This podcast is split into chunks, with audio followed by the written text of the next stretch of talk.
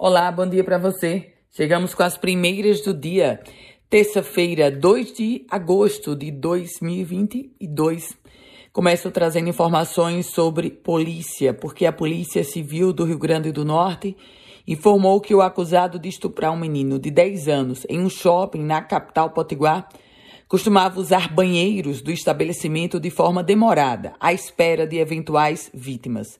Na verdade, já são cinco crianças que supostamente teriam sido abusadas do homem de 42 anos de idade, identificado como Luiz Augusto Cavalcante Vale. Já ele cumpria, já estava cumprindo pena por dois casos de estupro de vulnerável. Teve o terceiro caso no shopping em Natal e outras duas vítimas procuraram a polícia após as imagens terem sido divulgadas.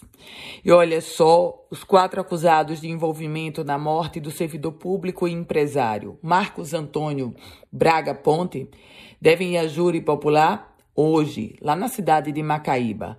Marcão, como era conhecido, foi assassinado em setembro de 2018 corpo dele foi encontrado no distrito de Mangabeira.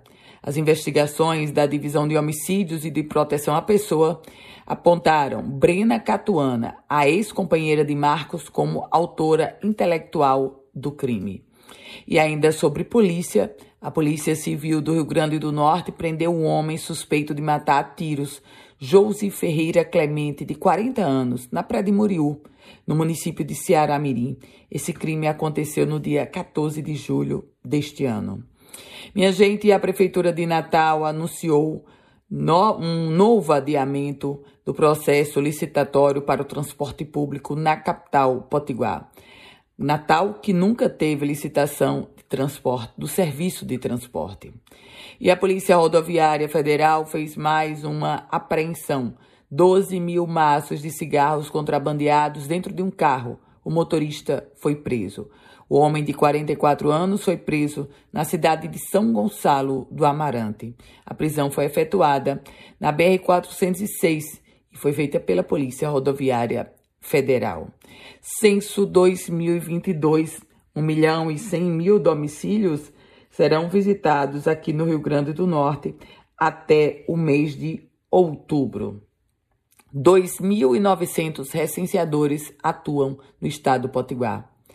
Esporte, a Potiguar Antônia foi a titular da lateral direita da seleção brasileira na importante conquista do título de forma invicta da Copa América de Futebol Feminino.